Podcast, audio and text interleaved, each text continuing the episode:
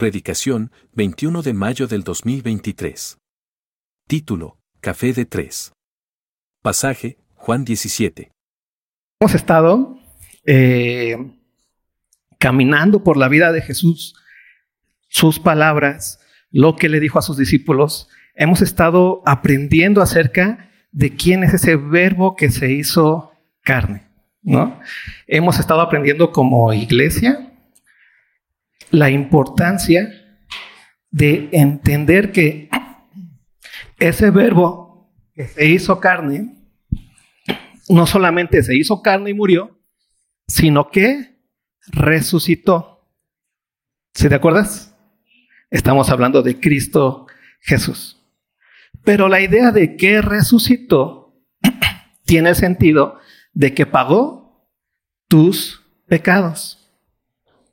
¿Sí? Y que tus pecados fueron perdonados en dónde? En la cruz del Calvario. Y que Cristo resucitó y que Cristo está vivo y que Cristo viene por nosotros. ¿Sí? El día de hoy titulé Café de Tres, esta, esta predicación, porque nos toca el, el capítulo 17 y el capítulo 17 se centra en la conversación que tuvo Jesús ¿Con quién? Con el Padre. Pero ahí había otros. Te, acabo de terminar de hablar con quiénes. Con los discípulos y les explicaba, yo me voy, lo voy a enviar al, al, al, consolador. Este, si a mí me persiguieron, a ustedes también los van a perseguir. Se la pasó un montón de capítulos atrás hablando con sus discípulos. Pero de repente se voltea, mira hacia el cielo y comienza a hablar con quién? Con el Padre. Pero eso no significa que los discípulos se desaparecieron, ¿no? ¿Alguna vez te ha pasado así como, aquí lo tomamos como mala onda, pero de repente estás hablando con alguien y de repente se voltea y comienza a hablar con el otro y tú te quedas así como que, ¿qué hago? ¿Te ha pasado? A mí me pasa muy seguido y, y lo peor es que a veces la aplico yo mucho esa, que soy muy, bastante raro, ¿no? Pero lo que pasó aquí es que ese momento en donde Jesús estaba hablando con los discípulos y de repente mira hacia el cielo y voltea y comienza a orar al Padre, deja esa conversación de tres. ¿no? Está los discípulos, está Jesús y está Jesús en una plática con quién? Con el Padre. ¿Te gustan las pláticas? Creo que a todo mundo le gustan las pláticas, ¿no?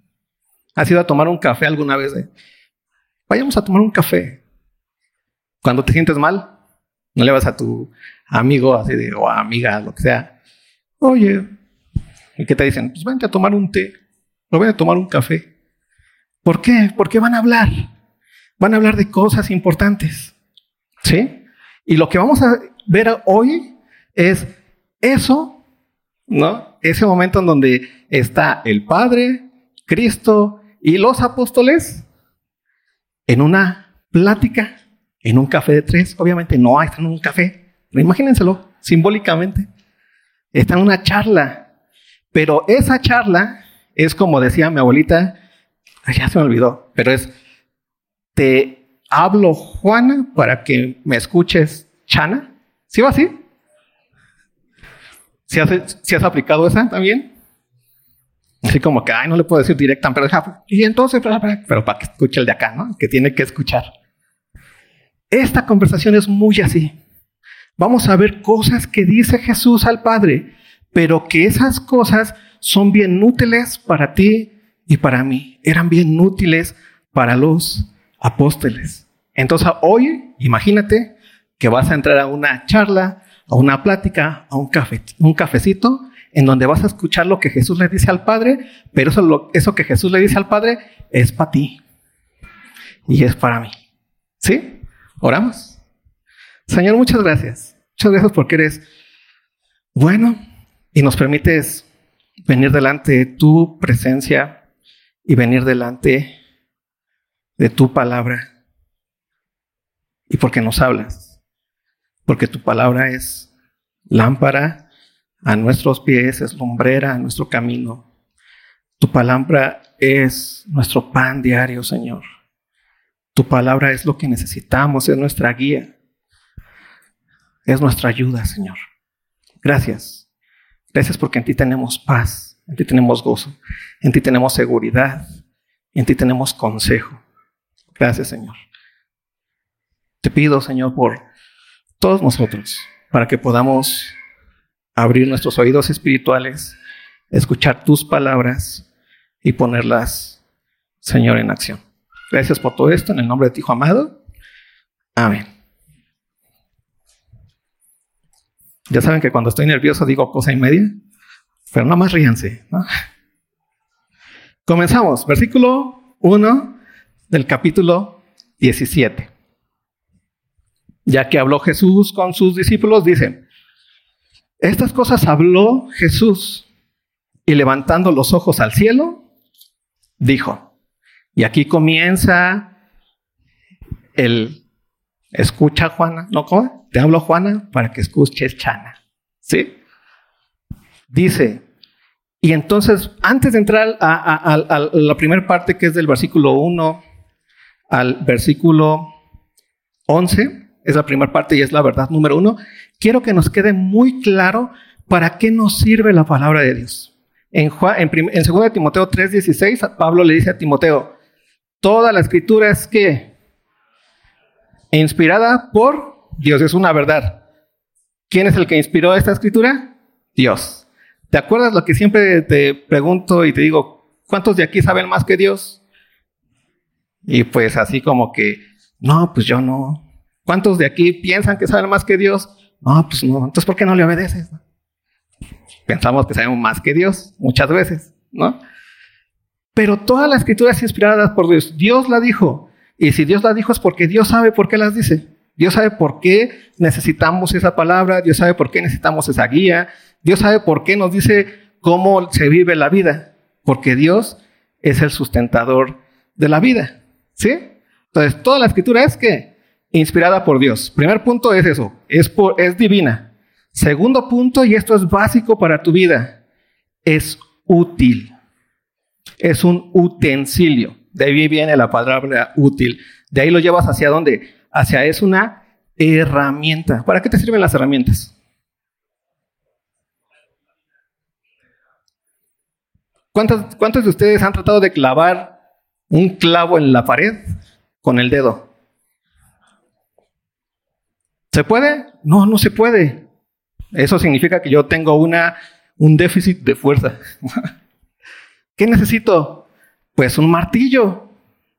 Algo que sea duro, que sea más duro que mi dedo, que cuando le pegue no se vaya a sangrar como mi dedo, no se vaya a romper como mi dedo. Y entonces agarras un martillo. Si tienes un martillo bonito, pues ahí. Si no agarras una de esas cosas con las cuales las mamás hacen el, la salsa en el molcajete, y ahí le estás dando, ¿no? Y tu mamá te cacha, ¿y por qué andas? Mamá, es que no encontraba un martillo. Pero te funcionó para un martillo, necesitas qué? Una herramienta, un útil. La palabra de Dios, aparte de ser inspirada, es una herramienta, es un utensilio para que tú vivas en este mundo. Porque este mundo está complicado. ¿Sí o no? ¿Cuántos no han tenido problemas en este mundo? ¿Cuántos no han tenido dificultades en este mundo? ¿Cuántos no han tenido tristezas en este mundo? ¿Cuántos no tienen dudas, situaciones difíciles? ¿Cuántos no? ¿Cuántos necesitamos saber cómo actuar en este mundo? ¿O ya todos aquí son unos sabios? Que ya nada me toca, nada me pega. Yo soy el super sabio del universo. Necesitamos herramientas para poder caminar en este mundo. Y la herramienta que tenemos es que la palabra de Dios es inspirada y es útil para qué? Para enseñar, para redarguir, para corregir y para instruir en justicia. ¿Sí?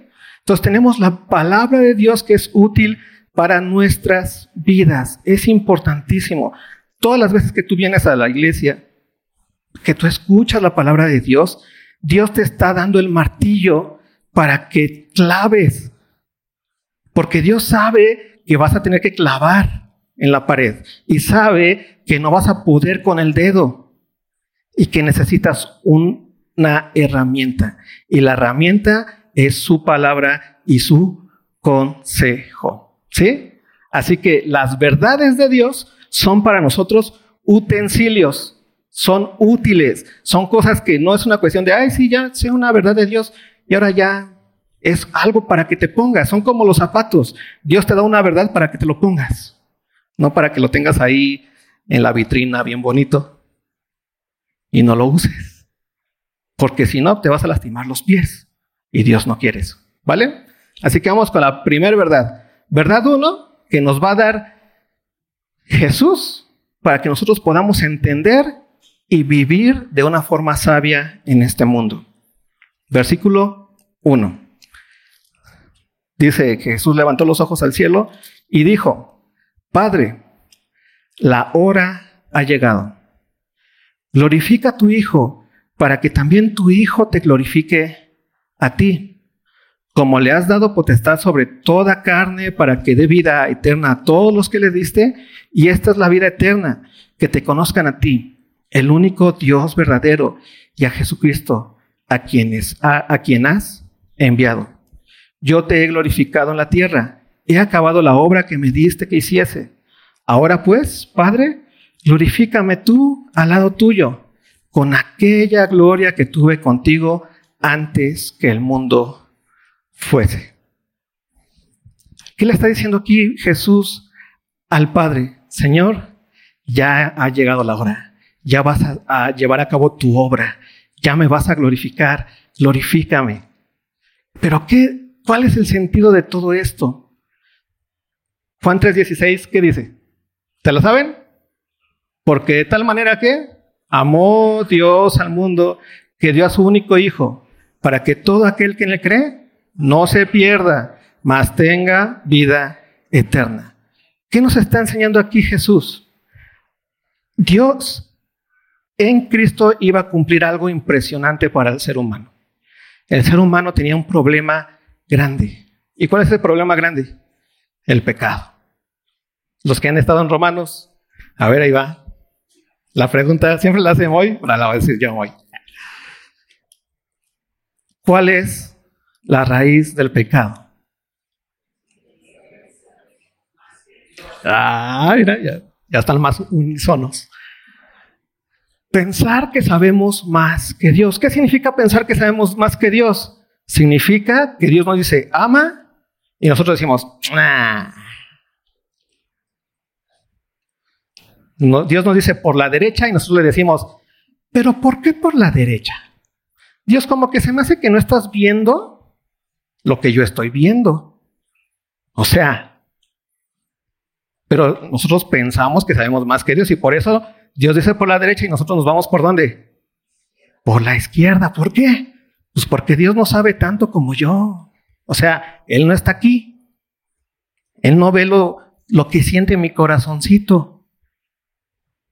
Él no sabe mis necesidades. Él anda por allá en el topus uranus, ¿no? Allá feliz, quién sabe qué hace, pero allá feliz. Yo soy el que aquí me estoy este, acabando.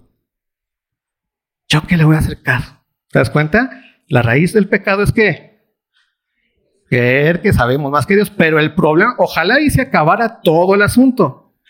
Pero ahora, segunda pregunta de estudio de Romanos. ¿Cómo se hace patente el pecado? ¿Cómo se hace visible el pecado? ¿Te acuerdas? En el otro. ¿Por qué? Porque cuando mientes, ¿a quién le mientes? Dios dice, no mientes. ¿Y tú qué haces? Mientes. ¿Pero a quién le mientes? ¿A Dios? ¿A quién le mientes? Al otro como tú. Cuando le robas, ¿a quién le robas? ¿Al aire? ¿Le robas a otro que trabajó? ¿No? Cuando engañas, ¿a quién engañas? ¿A quién destrozas? Cuando matas, ¿a quién matas? ¿En dónde se muestra el pecado? ¿En dónde se muestra el, pecado en toda su dimensión y en toda su materialidad? En la relación con el otro. Y nada más date cuenta del mundo en el que vivimos, de cómo se vive toda esta destrucción entre las familias, cómo se vive toda esta destrucción entre las sociedades, cómo vas por la calle y de repente ya se están peleando. ¿Sí lo has visto o no lo has visto? Cómo están defraudando por allá, cómo están mintiendo por allá, cómo hay corrupción acá y piensan que la corrupción se queda ahí, pero ¿quiénes son los que están siendo robados? Los de abajo y cómo hay miseria en este mundo y pensamos que eso es por casualidad. Y no entendemos que el pecado es un producto de quién? Del hombre y es violencia hacia el hombre, del hombre al hombre. Y así vives. Y así vivías antes. Y entendemos que el pecado no solamente cuando tú lo haces, pues es hacia el otro, sino también tú vives las consecuencias del pecado del otro. ¿Alguna vez a alguien le, han robado? Se siente bien bonito, ¿eh? No es, ay Señor, ojalá un ratito me vuelvan a robar. ¡Qué bendición! ¿Se enojan o no? Y que no, ahora sí te me las va a pagar. Y vas atrás y agarras la piedra y corres, ¿no? A ver si la alcanzas. Y ahí está pecado, con otro pecado y otro pecado y vivimos en un mundo completamente en donde no nos aguantamos los unos a los otros. Y aunque le digas al amor de tu vida, te amo, pero si no llevas a cabo lo que Dios dice, pues va a ser pura mentira. Aunque le digas a tus hijos, siempre te voy a cuidar hasta el final. Si no estás en el amor, nunca vas a poder hacerlo. Porque el hombre necesita un Salvador. ¿Y qué es lo que la verdad número uno que tú tienes que entender hoy es que esa salvación ya ocurrió? Que solamente era una forma en la que Dios iba a librarnos de este problema tan grande que tenemos, que se llama pecado. Y la única forma en la que tú y yo íbamos a ser librados de este problema tan grande que tenemos, que se llama pecado, es por medio de quién? De un hombre, de Dios hecho hombre en quién? En Cristo Jesús. Y aquí Jesús le está diciendo al Padre, Padre, la hora ha llegado. ¿Sabes? Y era el momento en donde Dios iba a hacer su obra en este mundo. Y era el momento en donde tú ibas a tener ese momento de salvación. Tú y yo íbamos a tener ese momento de salvación. La hora ha llegado. ¿Y qué iba a hacer el Padre? Glorificar al Hijo. ¿Y cómo lo iba a glorificar? Cristo iba a qué? Morir e iba a resucitar. Filipenses 2.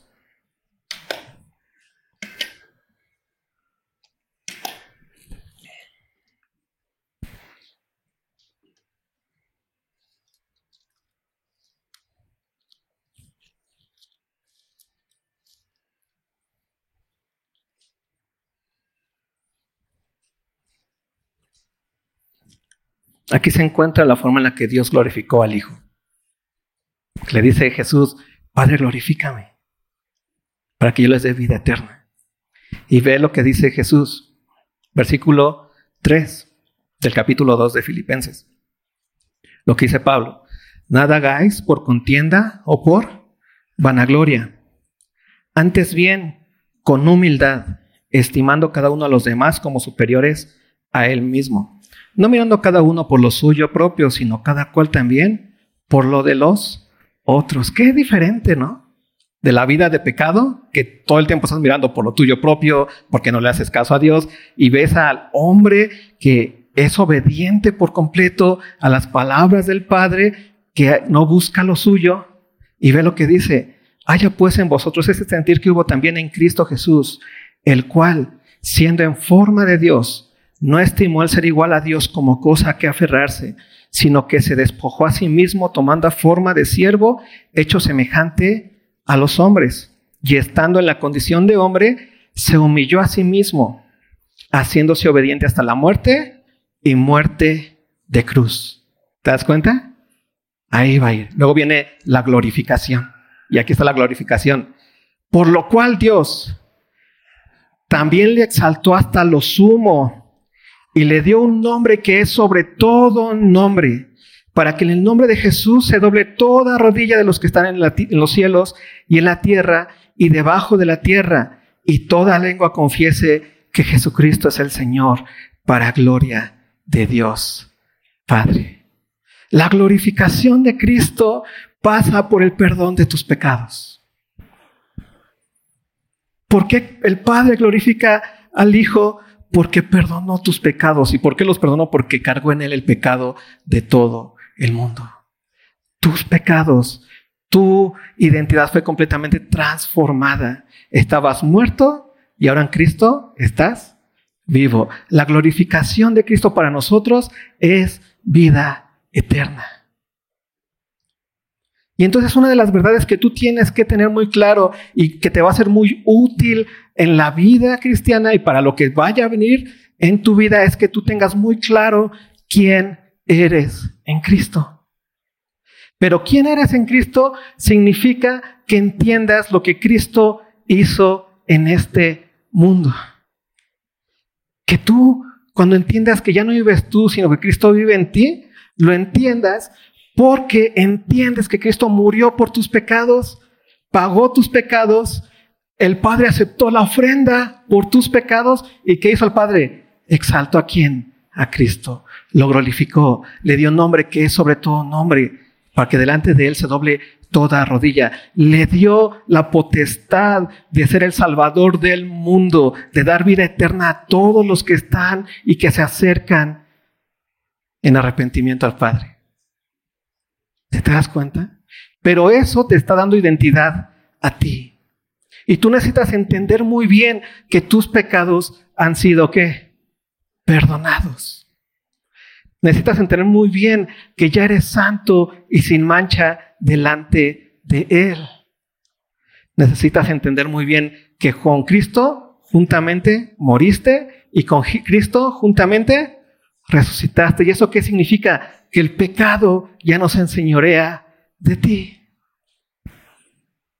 Eso es importantísimo, pero eso no tiene que ver con el esfuerzo que tú hagas. Eso tuvo que ver completamente con la obra de Cristo en la cruz del Calvario. Y tu identidad entonces depende no de lo que tú muestres ahorita como hermano cristiano, sino de lo que tú eres por la obra de Cristo Jesús. ¿Sí? Esa es una primer verdad. Ve lo que sigue diciendo en Juan 17.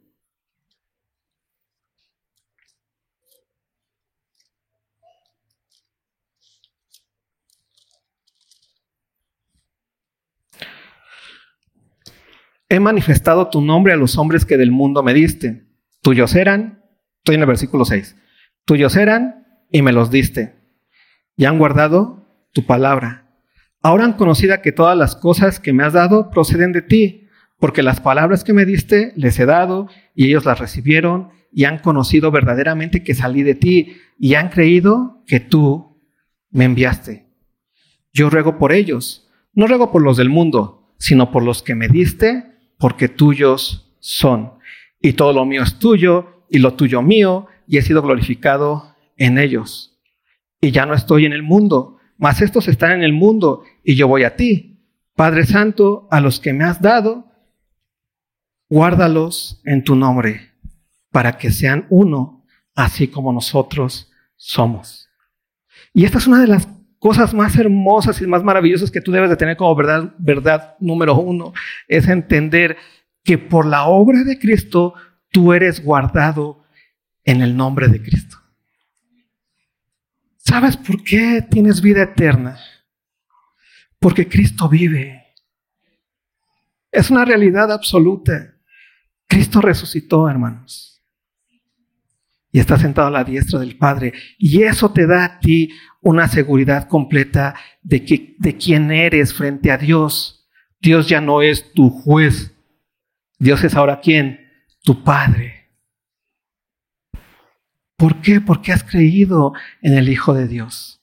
Dios ya no es el policía que está viendo a ver si te equivocas o no te equivocas. Dios qué es ahora? El que te guarda en el nombre de quién? De Cristo Jesús. Es muy importante esta verdad número uno para tu vida, porque el problema cuando batallamos con el mundo es que lo primero que se nos olvida es quiénes somos. Y entonces comienzas a decir, no, pues yo soy una rata asquerosa. Es que yo soy un iracundo. Yo soy un loco. Yo soy un, este, no sé, lo que quieras, depresivo, todo lo que te imaginas. Que te da tu identidad y que ahí andas caminando. No, pues yo no puedo con esto. Yo no puedo con aquello. ¿Por qué no? Pues es que yo soy eso. Pero si estás entendiendo la obra de Cristo, vas a entender perfectamente que tú eres en Cristo. Que tú tienes la identidad de Cristo, que tienes la mente de Cristo. Ya no eres ese iracundo, ya no eres ese depresivo, ya no lo eres. ¿Por qué? Porque fuiste a depresivos anónimos, al club de los optimistas. No, porque Cristo murió y pagó tus pecados y te dio una nueva vida en Él. Y esa nueva vida no tiene nada que ver, no tiene nada que ver con lo que eras antes de Cristo. Porque tu nueva vida está guardada en quién? En su nombre por el Padre. Necesitas entender muy bien tu identidad. Es la verdad uno. Acuérdate muy bien tu identidad porque en la batalla necesitas esa herramienta. En la batalla diaria de tu vida. ¿Quién eres? Segunda herramienta, verdad 2.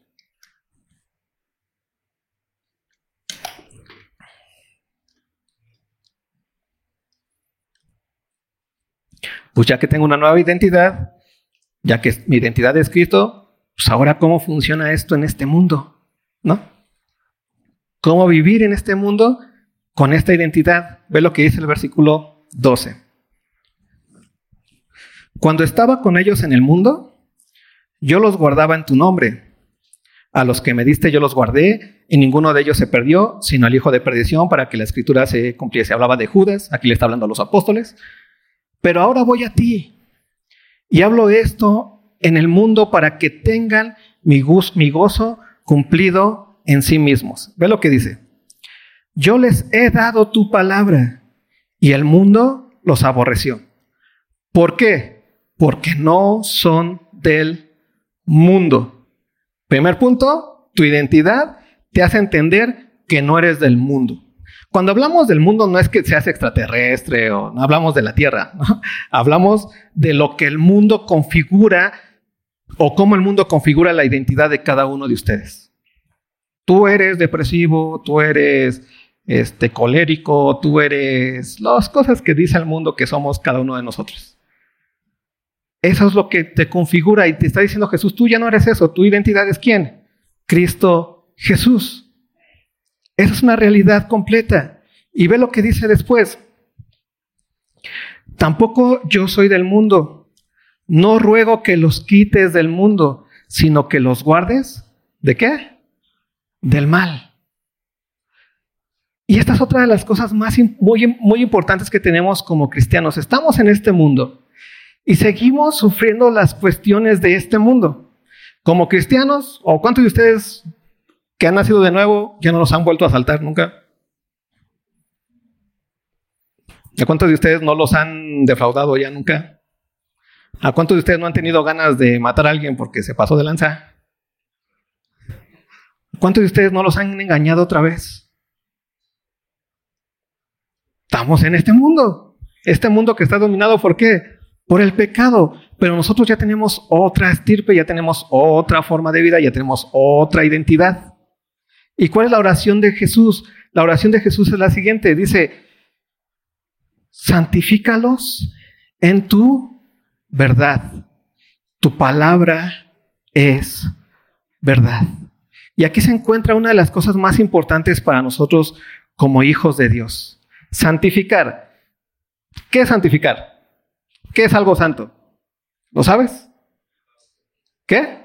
Apartado, ¿no? Es algo que tú apartaste, que le diste un mayor significado. Imagínate que tienes muchas plumas juntas, pero siempre hay una pluma que tú dices, no, esa no la toques. ¿Por qué? Si sirven para lo mismo que todas las plumas. No, no, no, no, no. Pero esa significa para mí algo más. No sé, esa me la dio Chayán, ¿no? Decíamos ya sé, O esa me la dio Maluma, no sé. Por eso es más importante, pero no es más importante porque sea una pluma como mejor, sino por el significado que tú le estás dando. ¿Qué estás haciendo con esa pluma? Lo estás la estás santificando, la estás apartando, la estás quitando del resto. Esa es la santificación. Y la forma en la que Dios nos aparta o nos santifica es por medio de qué? De su palabra en nosotros. Y su palabra en nosotros lo que nos da es sabiduría para poder vivir en este mundo de forma distinta. ¿Sí? Por eso nos dice aquí, santifícalos en tu verdad. Tu palabra es que verdad. Y entonces la palabra de Dios nos va a dar a nosotros que ya conocemos el Evangelio, que ya entendemos nuestra identidad, nos va a dar esas herramientas que necesitamos para vivir en este mundo que aún es un mundo caído y que aún nos golpea. ¿Cuántos de ustedes se han quedado sin trabajo en algún momento? ¿Y a cuántos les ha llovido maná del cielo? No se dejan las greñas de repente así como, chale, no tengo trabajo y tengo que pagar mañana. ¿No han sentido eso? ¿O cuántos, ustedes, o cuántos no se han enfermado? Y de repente estás así con los tronándote los dedos eh, para esperar que la, la, respuesta de los médicos de los análisis de si es cáncer o no es cáncer. Y si sí es cáncer, ¿y ahora qué? ¿O tienes miedo de que le pase algo a alguien porque ves cómo vive este mundo? ¿No? ¿O no son como yo todos miedos? Tal vez. Son más de Superman. Tenemos eso porque lo vivimos cotidianamente. Pero Dios, ¿qué, ¿qué hace? Entendiendo la identidad que tenemos en Él y entendiendo muy bien lo que ahora podemos hacer por la palabra que nos capacita y que nos ayuda para poder llevar y entender nuestra identidad y llevarla a cabo día a día, nos santifica en su verdad, porque su palabra es verdad. Y ve lo que sigue diciendo. Como tú me enviaste al mundo, así yo los envío al mundo. Y por ellos yo me santifico a mí mismo, para que también ellos sean santificados en la verdad. O sea, tu santidad proviene de la santidad de Cristo no de lo que tú hagas. Tú eres santo porque Dios es santo. ¿Se te das cuenta de esto? Mas no ruego solamente por esto, sino también por los que han de, venir, de creer en mí por, por la palabra de ellos, para que todos sean que uno, como tú, oh Padre, en mí y yo en ti, que también ellos sean uno en nosotros, para que el mundo crea que tú me enviaste. La gloria que me diste, yo les he dado, para que sean uno, así como nosotros somos uno. Yo en ellos y tú en mí, para que sean perfectos en unidad, para que el mundo conozca que tú me enviaste y que los has amado a ellos como también a mí me has amado. Fíjate esto. ¿Para qué nos sirve que la palabra de Dios nos dé herramientas, nos dé útiles, nos ayude, nos dé sabiduría para vivir? Para poder ser esa luz en este mundo que está completamente dividido, que se está completamente divorciando todo el tiempo, que se está peleando todo el tiempo, que se está violentando todo el tiempo, para que la iglesia sea ese lugar de unidad y que tú entiendas que tú, por la identidad que ya tienes en Cristo, tienes la capacidad de amar y la capacidad de qué? De perdonar. ¿Cuál es el testimonio de la iglesia para el mundo? Ir y hablar, ¿Cristo te ama? Sí. Pero el testimonio real es que la iglesia se ame los unos a los otros, que haya unidad. Y créeme que ese punto es uno de los puntos más complicados, porque en la iglesia nos ofendemos. ¿Sí o no? ¿Cuántas veces te has ido de una iglesia porque ese hizo esto y aquello? Y hasta parece, y hasta parece que es lo mismo que lo que pasa aquí con lo que pasa allá en mi trabajo. Pero nosotros, el fin y el sentido que Dios nos ha dado de nuestra identidad es que podamos vivir lo que el mundo no puede vivir que es el amor, que es el ser uno, como Cristo y el Padre es uno, que tú y yo seamos uno, basados en qué? En el amor y el perdón. Y lo hemos hablado muchas veces, muchas veces. ¿Por qué tú puedes perdonar? ¿Por qué tú puedes amar? ¿Qué te dice el mundo? Para amar, primero hay que amarte a ti mismo. Es la tontería más grande del mundo. Pero nos la creemos, ¿no? No, si yo primero me tengo que amar, hermanos, déjame, voy de un tiempo para amarme primero a mí mismo. Ya después te amo. Sea payaso. ¿Por qué? Porque tú experimentas el amor diariamente y lo entiendes perfectamente, porque cuando aún éramos enemigos de Dios, ¿qué hizo Dios? El justo por los injustos para llevarnos a quién? A Dios. Tú perfectamente sabes lo que es ser enemigo de alguien y que ese alguien te ame. Para poder amar a otro, primero necesitas haber experimentado el amor de Dios verdadero en tu vida. ¿Cuántos de aquí han experimentado ese amor? ¿Cuántos de aquí eran enemigos de Dios y hoy, son amigos por la gracia y la, vida de Cristo y su muerte y su resurrección? Tú, tú lo sabes. Tú sabes lo que es que Dios te perdone. Pero yo, yo no puedo perdonar que perdone a Dios. Tienes la identidad, ¿te acuerdas? Ya no vives tú, ya no vives tú, sino vive quién? Cristo en ti. Ya pagó Dios tus pecados, tienes la identidad que es en Cristo Jesús. Y ahora también tienes el sentido de la vida. Y el sentido de la vida es que tú seas uno. Como el Padre y el Hijo son uno. ¿En dónde? En la iglesia. En tu matrimonio. En tu familia. Tienes el poder que el mundo no tiene el mundo solamente tiene el poder de dividirse, dividirse, dividirse, dividirse, porque la patencia del pecado es el golpe hacia los demás. Pero el amor, ¿cómo se, cómo se expresa? ¿Cuál es el fruto del Espíritu? Amor. ¿Y qué hay?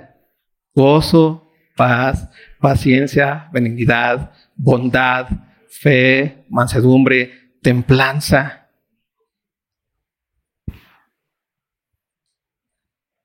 Entonces, ¿qué? Lo que, las verdades que Dios nos está dejando claras hoy es para que podamos vivirla cotidianamente. Que entendamos que Cristo ya murió, ya cumplió su propósito, ya fue glorificado. Y ese propósito hermoso ha transformado nuestra vida y nos ha empoderado para que nosotros seamos uno y para que el mundo nos vea y entonces crea. Porque el mundo lo que necesita es unidad. El mundo lo que necesita es el verdadero amor, el verdadero perdón. Y que tú y yo lo tenemos en Cristo y que tú y yo lo podemos vivir como iglesia. ¿Sí? Verdad dos. Y la última verdad, ya me acabé el tiempo, como siempre. Verdad tres, que te va a ayudar un montón. Verdad uno, ¿quién soy en Cristo? Verdad dos, soy iglesia y Dios quiere que sea uno con mis hermanos. Eso significa poder amar, poder perdonar, poder servir, poder ser de bendición y edificar en la iglesia. Y eso va a traer luz a dónde? A este mundo que necesita esa luz. Que hace todo por ganancia, por conveniencia. Acá lo hacemos por qué? Por amor. ¿Sí? Y verdad tres, y esa es una de las verdades que necesitamos básicamente muy básicas que se le olvida a la iglesia de Cristo. Todo el tiempo necesitamos recordar que Cristo viene. Porque ahí es en donde se encuentra el motivo de por qué haces las cosas. Jesús dijo alguna vez, no hagas tesoros en esta tierra. ¿Por qué? Porque Jesús sabe que en esta tierra, ¿qué va a pasar? El, la polilla y el orín corroen. Donde ladrones minan y hurtan. ¿No? ¿Mejoraste solos en dónde? En el cielo. Donde la polilla y el orín no correon, corroen, ni donde ladrones minan ni hurtan. Si tú estás entendiendo que tu identidad es en Cristo, que Cristo ya vino a este mundo, pagó tus pecados, tienes una nueva criatura en Él, y entiendes que tienes una vida eterna y que Cristo viene por ti, entonces para ti te va a ser muy sencillo decidir qué es lo mejor para hacer en este mundo. ¿Ve lo que dice en el versículo 24?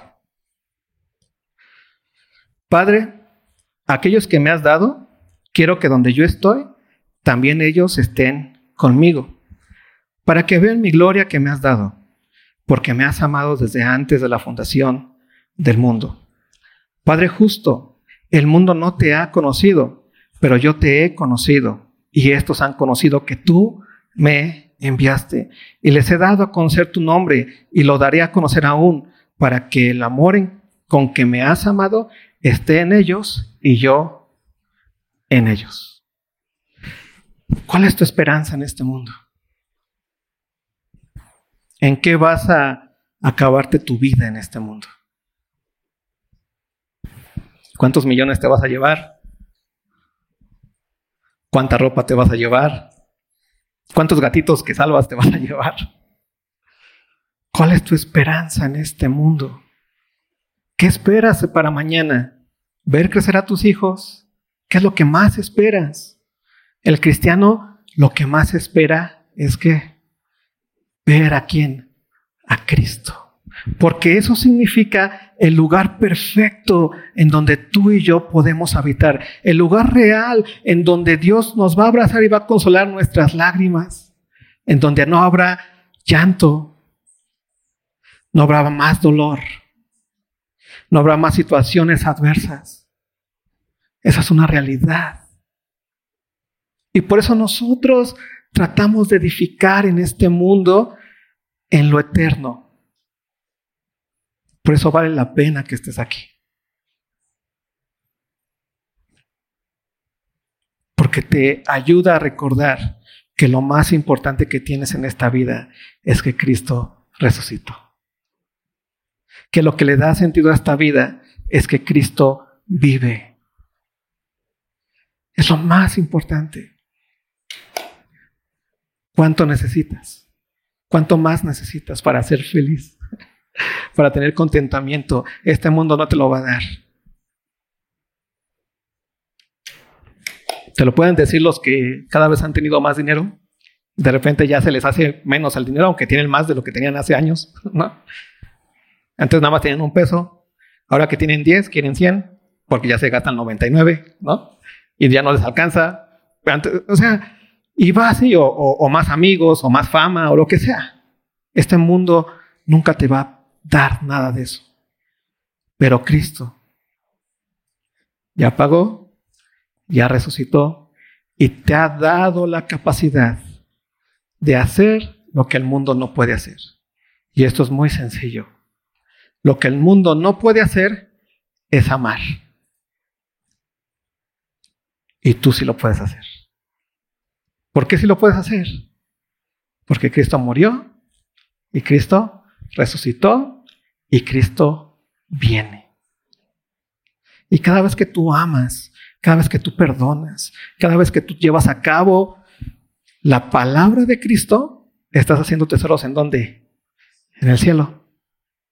Allá, en donde tu Corvette no va a funcionar, pero en el amor que le diste a aquel que lo necesitaba, va a ser lo más hermoso que jamás hayas construido en este mundo. No hagas tesoros en la tierra. Haz tesoros en dónde? En el cielo. Pero ¿cuál es la materia prima de esos tesoros? El amor y el perdón que tengamos en esa unidad que ya tenemos como Cristo y el Padre. ¿Sí? Vuélvelo a leer en tu casa. Vuélvete a meter a ese escucha de lo que el, el Hijo le dijo al Padre. Y trata otra vez de entender esas verdades hermosas que Dios está diciendo y utilízalas para vivir en este mundo. ¿Sí? Oramos.